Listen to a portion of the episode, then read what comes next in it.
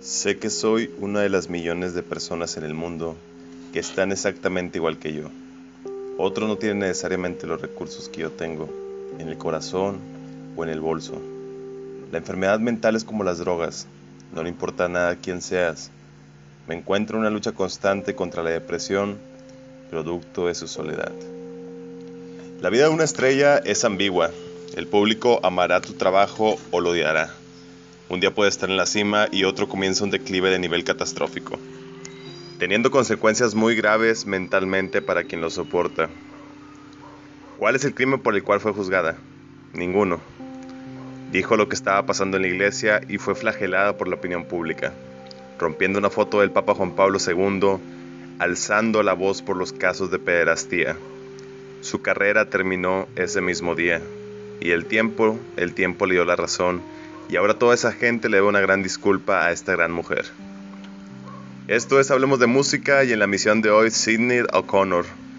Yo soy Jesús El Güero Vázquez y quédate conmigo los siguientes minutos para escuchar la historia de esta gran mujer, poseedora de una hermosa voz.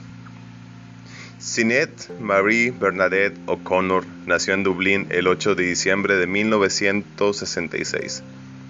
Recibió sus nombres por Sinead de Valera, esposa del presidente irlandés Eamon de Valera y madre del doctor que ayudó en el nacimiento de Sinead, y de Santa Bernadette de Lourdes. Sus padres, Jack O'Connor y Mario O'Connor, se casaron a muy temprana edad y tuvieron grandes problemas matrimoniales. Ella fue la tercera de cinco hijos y fue testigo de inestabilidades en el matrimonio que más tarde se reflejaron en su personalidad rebelde a los dogmas y convenciones. Sinet tenía 8 años cuando sus padres se divorciaron.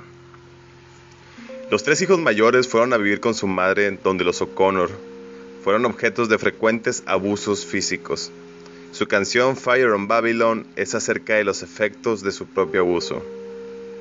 Para 1979, Sinet dejó a su madre y se fue a vivir con su padre y su nueva esposa.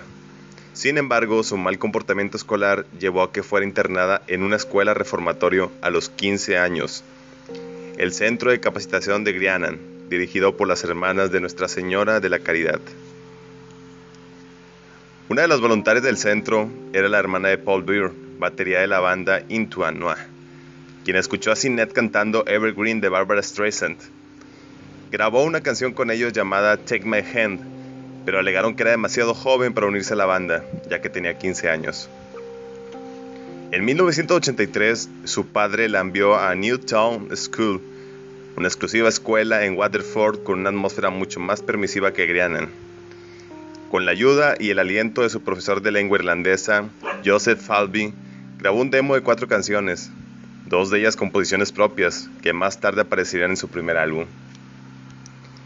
En el verano del 84 formó un grupo llamado Tonton Makut, denominado así por las milicias gubernamentales haitianas.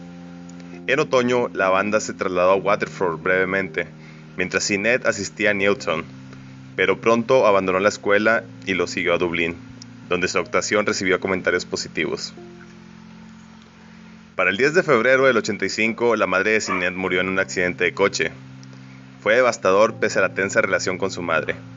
Poco después abandonó la banda, que permaneció junto a ella, a pesar de declaraciones contrarias en entrevistas que se efectuaron más tarde, y se trasladó a Londres. Su etapa como vocalista en Tonton Makut le brindó la atención de la industria musical y firmó con Ensight Records. Consiguió un representante con experiencia, Fatshaf Allengi, uno de los creadores de Mother Records. Su primer trabajo después de firmar con la discográfica fue haciendo el vocal para la canción Heroin, que escribió junto con David Howell Evans, conocido como The Edge, guitarrista de YouTube, y que formó parte de la banda sonora de la película Captive. Fatjar había sido despedido años atrás por YouTube por quejarse de ellos y hablar de más con sus comentarios sobre música y política. Y Sinet siguió los mismos pasos.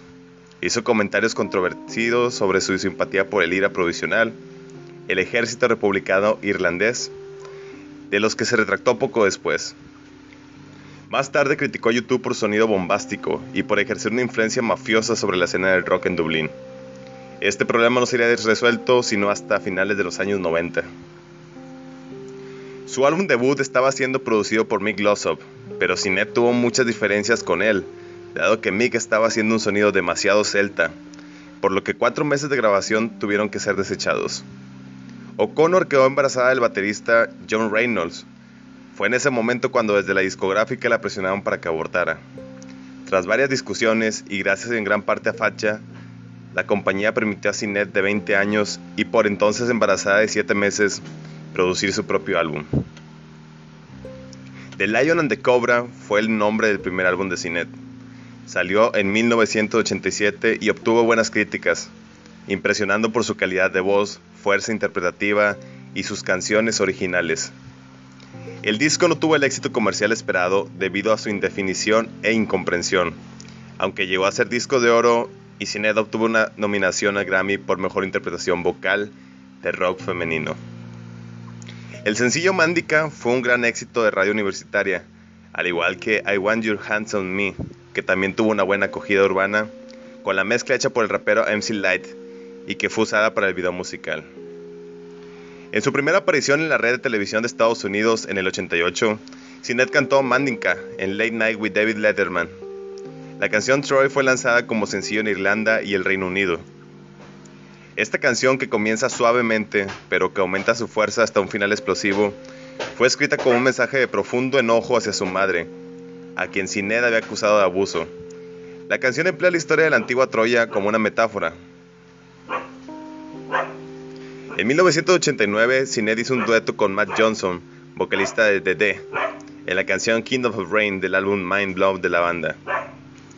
Sin embargo, la fama llegaría en 1989 cuando lanzó su mayor éxito, Nothing Compared to You, que se añadiría en el disco que puso a la venta en 1990, I Don't Know What, They Haven't Go, mucho más comprensible que la anterior.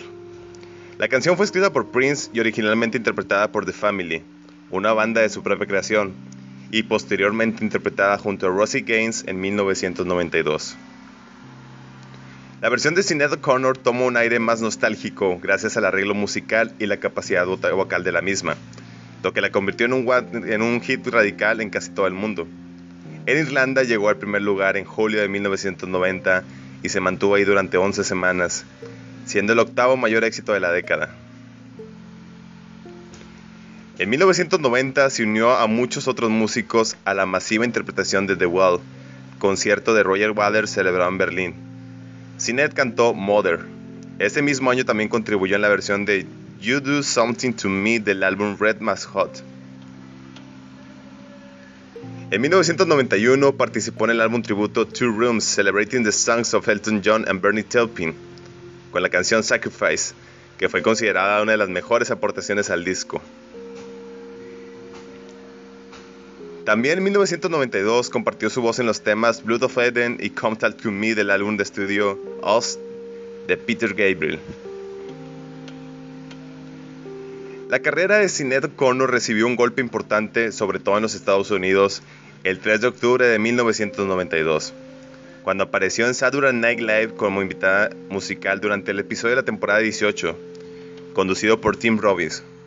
Ella cantó a capela la canción War de Bob Marley, que pretendía ser una, protesta por los abusos sexuales de sacerdotes de la Iglesia Católica, cambiando la palabra racismo por abuso de menores. Luego presentó una foto del Papa Juan Pablo II a la cámara mientras cantaba la palabra evil. Después de romper la foto en trozos pronunció la frase lucha contra el verdadero enemigo, fight the real enemy, y arrojó los pedazos a la cámara. Casi de inmediato los teléfonos de la NBC se saturaron con miles de llamadas la reacción a la acción de Sinet fue rápida. En los medios de comunicación se causó una conmoción, siendo abucheada numerosas veces para que se retirara de escenarios. También hubo numerosas quemas y destrucciones públicas de sus discos, así como muchas estaciones de radio que se negaron a transmitir sus canciones. Todavía hasta 2008, la NBC se ha negado a repetir la secuencia donde Sinet rompe la foto del Papa, únicamente refiriéndose al hecho y colocando otra secuencia en su lugar. Como una disculpa para los televidentes durante el monólogo de apertura de la siguiente semana, el actor Joe Pesci mostró una foto del Papa diciendo que le había pegado con cinta adhesiva. También explicó que si hubiera sido en su show le habría dado una gran bofetada. Esta acción de cine también ha sido motivo de parodias posteriormente. En 1993, Madonna se presentó a ese mismo programa en un episodio conducido por Harvey Keitel, interpretó Bad Girl y al final de su presentación mostró una foto de Joe Butafoco, diciendo, al igual que Sinet, lucha contra el verdadero enemigo y la rompió en pedazos, tal como lo hiciera ella. Sin embargo, O'Connor no se arrepintió de sus acciones. En una entrevista con Salon.com en el 2002, en momentos en que ya había muchas denuncias de abuso sexual de menores por parte de los curas, le preguntaron si cambiaría algo de su aparición en Saturday Night Live, a lo que contestó, por supuesto que no. Dos semanas después del incidente en Saturday Night Live, el 16 de octubre del 92, Sinead O'Connor participó en el 30 aniversario como tributo a Bob Dylan en el Madison Square Garden, donde se supone que cantaría I Believe in You. El público la recibió abuchado por varios minutos impidiendo comenzar su presentación. Chris Christopherson se le acercó y le dijo, no permitas que los bastardos te depriman, a lo que ella respondió, no estoy reprimida. El ruido era tal que O'Connor no pudo cantar la canción programada. Pidió a los músicos que se estuvieran y que subieran el volumen del micro, y en lugar de cantar, se puso a gritar su versión de War de Bob Marley, cortando la canción justo después de cuando esta habla sobre el abuso a menores para enfatizar lo que quiso dar a entender en la anterior presentación. Después dio unos pasos al frente, miró hacia el público unos segundos y dejó el escenario. Christopherson la consoló mientras ella comenzó a llorar.